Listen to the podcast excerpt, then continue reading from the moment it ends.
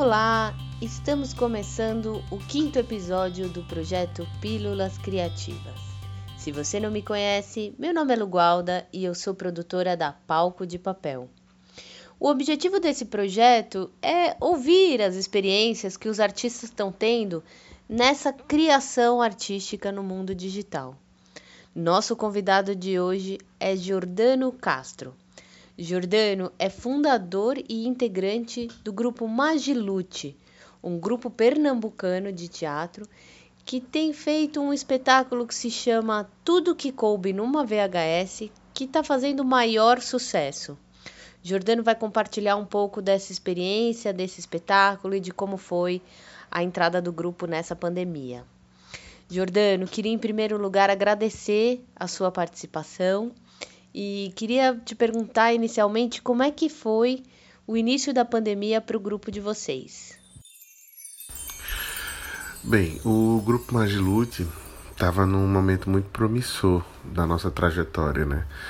A gente tinha acabado de completar 15 anos de grupo e no ano de 2020 o planejamento do grupo era Além da circulação do último espetáculo da companhia, o Apenas o Fim do Mundo, um espetáculo que tinha estreado em São Paulo e feito uma temporada muito boa, de apresentações sempre lotadas no, no Sesc Avenida Paulista, que acabou se repetindo em Recife também, né, na temporada que a gente fez aqui.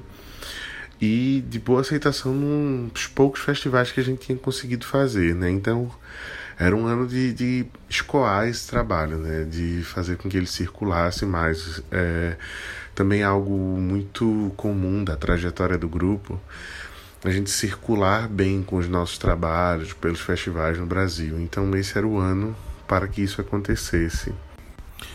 Também esse ano, a companhia tinha acabado de inaugurar o seu espaço aqui na cidade, né? o Casarão Maslute. É um casarão que fica no bairro da Boa Vista, bem no centro do Recife, e que tinha começado as suas atividades em janeiro. É, e ainda estava começando a acontecer, né, a entrar dentro do, do movimento da cidade. E logo quando chega a pandemia, ele tem que ser fechado por motivos óbvios, né? Uh, fora esse o casarão e a circulação do nosso trabalho, a gente estava também com uma data de estreia para um próximo espetáculo que estava para acontecer em maio, um espetáculo chamado Estudo Número 1 um, Morte e Vida, um trabalho que estava sendo criado a partir da obra Morte e Vida Severina de João Cabral de Melo Neto. Então, eram muitas coisas que o grupo estava movimentando, né? Circulações, espaço novo, estreia. É... A gente estava vindo né, de boas temporadas fora de Recife, isso de alguma forma é, faz com que o grupo fique em evidência num cenário nacional. E esse era um ano que a gente planejava de ser um dos anos mais frutíferos para a companhia. Giordano, conta um pouco como é que foi a criação desse espetáculo, tudo que coube numa VHS, como é que o grupo desenvolveu essa ideia? Com a situação da pandemia, a gente teve que suspender, obviamente, todas as nossas atividades. É, eu acho que é importante a gente dizer isso, né? Que não é só o grupo Mais Lute ou alguns grupos, enfim, não é meia dúzia de artistas que sofreram com essa situação. É toda uma classe, é todas as pessoas que viviam de arte no Brasil, todas as pessoas que trabalhavam com isso, enfim. É um mercado muito grande, é um mercado que movimentava muito dinheiro no país é, e do dia para a noite teve que ter todas as suas atividades suspensas, né? Com o Maslute não foi diferente. É, então a gente entrou num movimento que foi um movimento também igual a muitos trabalhos e grupos no país, né? Que foi liberar os seus espetáculos via YouTube para que as pessoas assistissem em casa e que a gente incentivasse de alguma forma. É, a ideia né, do fique em casa para que a gente conseguisse proteger mais pessoas, enfim. Mas com o passar do tempo, a, as necessidades financeiras foram batendo a porta e foi ficando muito evidente que a gente não ia ter um, um suporte é, favorável do governo é, para a nossa questão, né? sensível à nossa questão. Então, de alguma forma, cada um desses artistas que estavam passando por isso teve que encontrar um caminho, uma saída para isso. No caso do Maslute, a gente começou a pensar um trabalho que levasse em consideração e que entendesse a forma como a gente tem se comunicado nesse momento. Obviamente, o uso das plataformas de comunicação e de redes sociais é algo que a gente já utilizava, mas com essa situação de distanciamento, elas se intensificaram, né? Ficou uma coisa mais vertical no uso delas, mais necessário. É, então, a gente foi pensar, pensando um trabalho a partir disso, né? A partir desse caminho, de, de como a gente tem falado, como a gente tem comunicado nesse momento. E foi aí que nasce o Tudo que Coube no VHS. Um trabalho que usa as plataformas de, de comunicação que a gente tem, que todo mundo tem, é, mais comuns no, smartphone, enfim, no seu celular. É, a partir do WhatsApp, do Instagram, do YouTube, do Spotify, do e-mail, enfim. São algumas das plataformas que a gente usa é, de forma muito simples. A ideia é contar uma história a partir desses lugares, assim. Então, a gente pensou num trabalho, se chama Tudo Que Coube numa VHS, que é uma história de 30 minutos e que acontece de um performer para uma pessoa do público durante esses 30 minutos. E é uma história de de relações, de encontros, de, de, de amor. É, esse trabalho foi, foi pra gente uma dúvida no começo, né? Vamos ver o que é que vai dar. Mas é um trabalho que deu muito certo, que teve uma resposta muito positiva do público e que era um trabalho que começou com, com uma ideia de fazer uma temporada para que a gente conseguisse de alguma forma levantar alguma grana para cobrir os nossos custos durante um mês. E, e ele se impôs dentro da, da, da nossa dinâmica. E que bom que ele se impôs dessa forma. E, um, e acabou sendo um trabalho que tem nos dado muito retornos positivos, tanto financeiros quanto artísticos. Assim. É, abriu a cabeça do grupo para um outro lugar de atuação. É, esses lugares que, que talvez, se a gente não estivesse passando por essa situação, eles não tivessem, num determinado momento, sido explorados dessa forma por nós. É, o trabalho ele cumpriu uma temporada em Recife é, de dois meses a gente fala em Recife, mas a gente vai continuar em Recife está sendo sediado aqui, mas é, é por onde né, começou. E agora o, o trabalho está fazendo uma temporada pelo Sesc Avenida Paulista, que também tem sido de muito sucesso. É, e que a gente tem ficado muito feliz com isso. É, todo esse, esse, esse trabalho com o VHS está fazendo com que a gente também comece a pensar um segundo trabalho chamado Todas as Histórias Possíveis, que ainda está sem uma data certa de estreia, mas vai ser ainda agora nesse segundo semestre. E é um trabalho que, que como o VHS, também planeja e pensa fazer esse, esse percurso pelas plataformas, né? É um formato que nos agradou muito e que a gente acha muito acessível a todo mundo. Então, a gente pretende dar uma continuidade nessa, nessa pesquisa.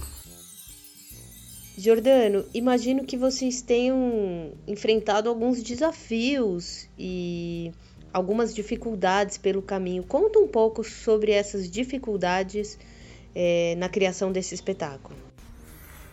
As dificuldades que a gente encontrou nesse momento são de várias esferas. Assim, existe uma dificuldade muito grande que é a dificuldade emergencial de solucionar problemas. Assim, é, a gente sabe que numa situação de, de desespero, né, que a gente precisa continuar nossas vidas, pagar nossas contas, é, o básico, se alimentar, né, viver é, numa situação como essa, de um, de um coletivo como o nosso, que vive exclusivamente de bilheteria e de circulação nos seus trabalhos em festivais ou em temporadas em instituições, é, foi muito difícil, assim, a gente nesse momento é, tentar colocar um pouco a cabeça no lugar e pensar com calma para resolver as coisas, né? Tipo,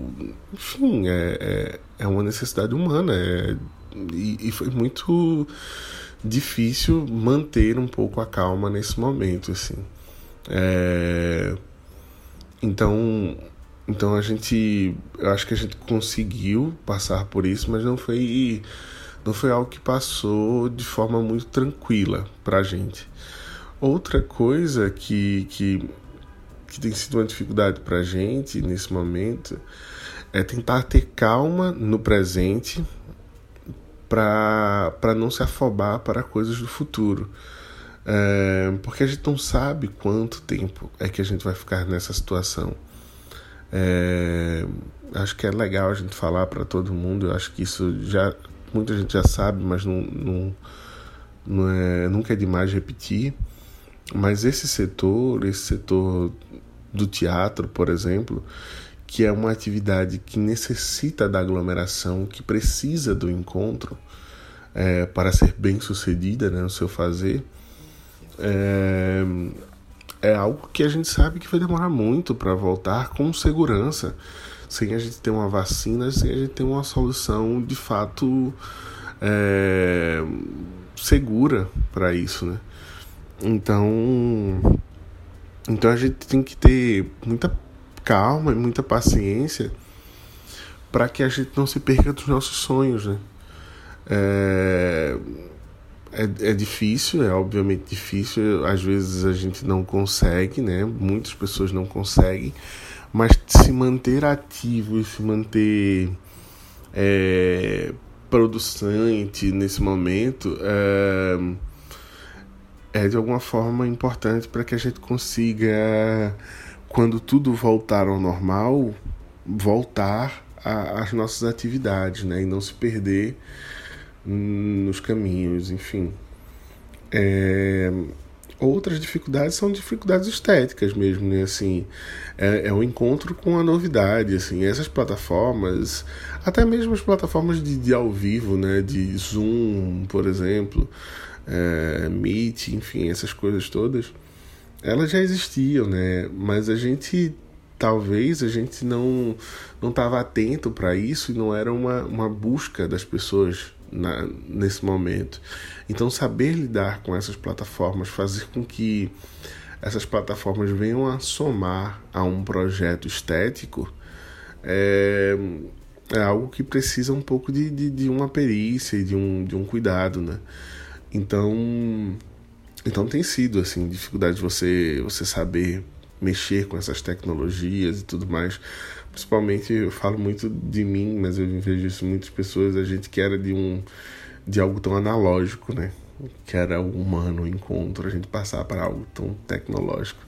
Enfim, é, passar dessas, desses limites é, tem, sido, tem sido importante, tem sido bom também, mas é algo novo de alguma forma.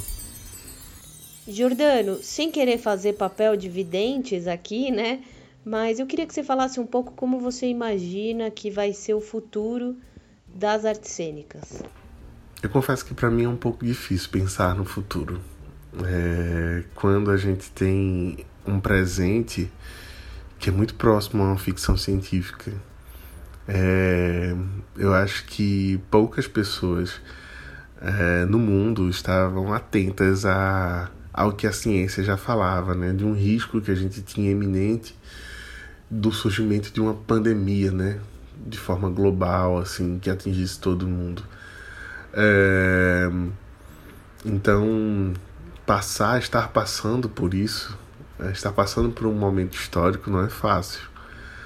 É, então, o presente já tem sido muito surreal, assim, o futuro eu confesso que eu não consigo pautá-lo. É, mas de alguma forma, coisas a gente já imagina de algum, que, que vão, vão seguir conosco, assim. Eu penso, por exemplo, para a área artística, que houveram conquistas com, com tudo isso, com o uso dessas tecnologias e tudo mais, e aquele velho teatro ele não vai acabar nunca acabou, sabe? Ele, ele já passou por muitas coisas e ele, e ele continua existindo, assim. A necessidade do encontro, da, do, do, do humano, né? Daquela catarse criada pela, pela essa relação, ela continua existindo, ela se, ela se faz necessária mesmo com anos disso existindo, dessa linguagem existindo. Mas ela sempre, de alguma forma, é, vem, vem somando-se com, com coisas que foram sendo encontradas. O uso, por exemplo, de, do vídeo e da, desse mecanismo do vídeo com a cena é, já era algo utilizado no, nos espetáculos de teatro, né? Eu acho que de alguma forma essas tecnologias que a gente tem brincado agora e que a gente tem trabalhado elas vão conosco né, para a cena no futuro. Mas eu acho que vai ser uma forma muito híbrida e muito interessante assim das coisas acontecerem. É... Mas eu acho que, que uma certeza, na verdade, que eu tenho é que a necessidade do encontro se torna cada vez mais real e mais é, latente, assim. Todo mundo tem sentido muita falta do, de, de se encontrar, de aglomerar. É, então, e esse a relação de encontro com o teatro ela vai continuar acontecendo. Se eu fosse pensar no futuro, talvez uma certeza que eu tenho é essa. Agora, como isso vai acontecer? Quando isso vai acontecer? Em que condições isso vai acontecer? É, é muito difícil, eu acho. É muito difícil pensar no futuro quando a gente tem uma realidade tão distópica como essa. É muito difícil pensar no Brasil quando a gente tá nas mãos de um piloto kamikaze, né?